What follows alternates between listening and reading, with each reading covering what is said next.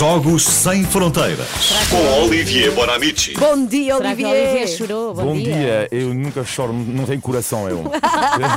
Tem um coração de pedra. De pedra. Mas a verdade é que se viram nos festejos ontem muitos jovens, mas eventualmente menos que se calhar há duas décadas, porque os jovens gostam cada vez menos de futebol. É verdade ou é mentira, Olivier? É, é verdade. Eh, Os jovens, eh, refiro-me aos jovens entre 16 a Sim. 24 anos. Bom, para já, fazer esta pergunta é uma pergunta de velho, hein, quando falamos dos, dos jovens. Ah, na sociologia, eles fazem parte da geração Z. Eu faço parte, eu, eh, o Rui Glória, o técnico, e a Ana Galvão, acho eu, da geração X. São pessoas que, E eh, que nascem a meados de- do anos 60 até o início da década dos anos 80. Uhum. Portanto, eu acho que tu, Sandra e João da produção, mais a Joana, eu acho que fazem parte da geração Y. Ah, será Y, ok. eh, Entre os dois. Mas Tá tudo bem. bem, a partir de agora tu és a Y, a Filipe. E o X. E, Mas eh, inve- inventaste o Y, não? Não, Ah, não, não, não. eu acho que existe. ah, não, não. Ah. Ah, estou a inventar. Ok. Ah, não, não, não. Não, não, é sociologia das idades, exatamente. Então vamos lá falar da geração Z. 28%, 28% dos 16 a 24 anos eh, são fãs de futebol. 28%. Ora, na população geral, eles são 38%. Portanto, vamos reparar, 28 versus 38.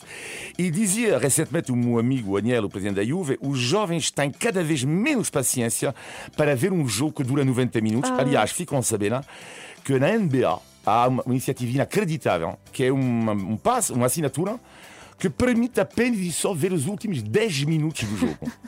Lá está, tempo de concentração mais curto, Exato. não é? E só 10 minutos do jogo que tu podes ver. Mas depois há outras explicações, não é? Ah, hum, há mais fontes de divertimento, a internet, claro, os Pois. jogos, ah, o gaming. Ah, e, por exemplo, na China, nos Estados Unidos, os jovens, as audiências não são boas para ver a final da Liga dos Campeões, mas sim para fina- ver a final da- de- do jogo League of Legends, ou, por exemplo, a final de Fortnite. Isto aqui interessa cada vez mais os jovens. Outra questão, a questão da idade. Pensando bem, quando nós temos mais de 17 anos, de 16 anos, aliás, ah, já começamos a namorar um pouco, a namoriscar. Um pouco. a namoriscar, já começamos a fazer outras atividades, além da questão dos. Outro, outro ponto importante, que é a questão da passividade. Sim, porque nós, a geração X, víamos um jogo de futebol quando eu tinha entre 16 e 24 anos, muitas vezes ao lado dos meus pais.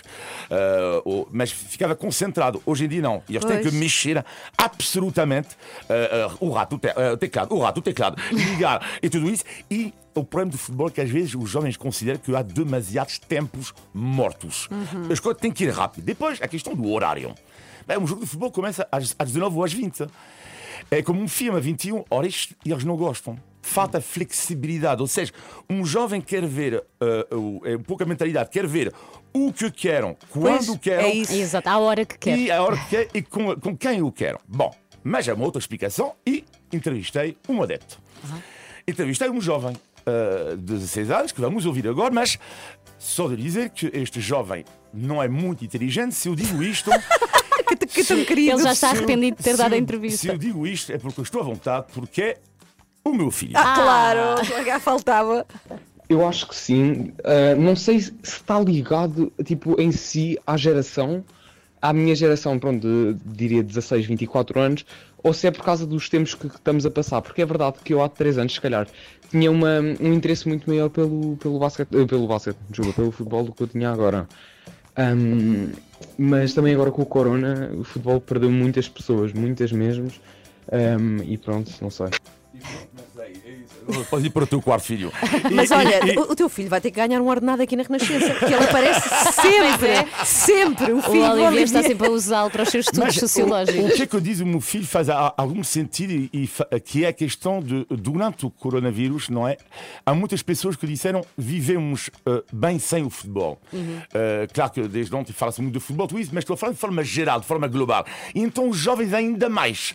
Ou seja, o futebol tem muita concorrência e só para terminar dizer também que ao mesmo tempo pessoas como eu da geração X, eh, que têm filhos da, Da geração, geração. Z, eh, geração Xixa também, sim. E da geração Xixa também, verdade seja dita.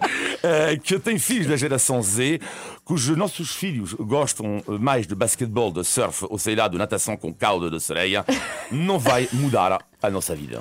Pois lá está. E também tem a ver com. Eu acho que são preguiçosos agora. São muito mais preguiçosos. Mexem-se muito menos. Eu acho que quando, Mexem-se volta- mais, quando mas voltarmos menos. a ir ao estádio temos que levar essa geração toda, porque ver um jogo ao vivo vai fazer com que eles queiram continuar a ver futebol, tenho a Sim. certeza. Mas isto compromete muito a questão económica dos jogos de futebol, não é? Ah, Quem é que vai ver? Quem é que vai pagar canais? Por isso é que surgiu aí uma ideia de uma Superliga, não é? Os Pois. jovens de agora são os adultos depois, vocês que são eles que vão pagar depois. Lá está. Uhum.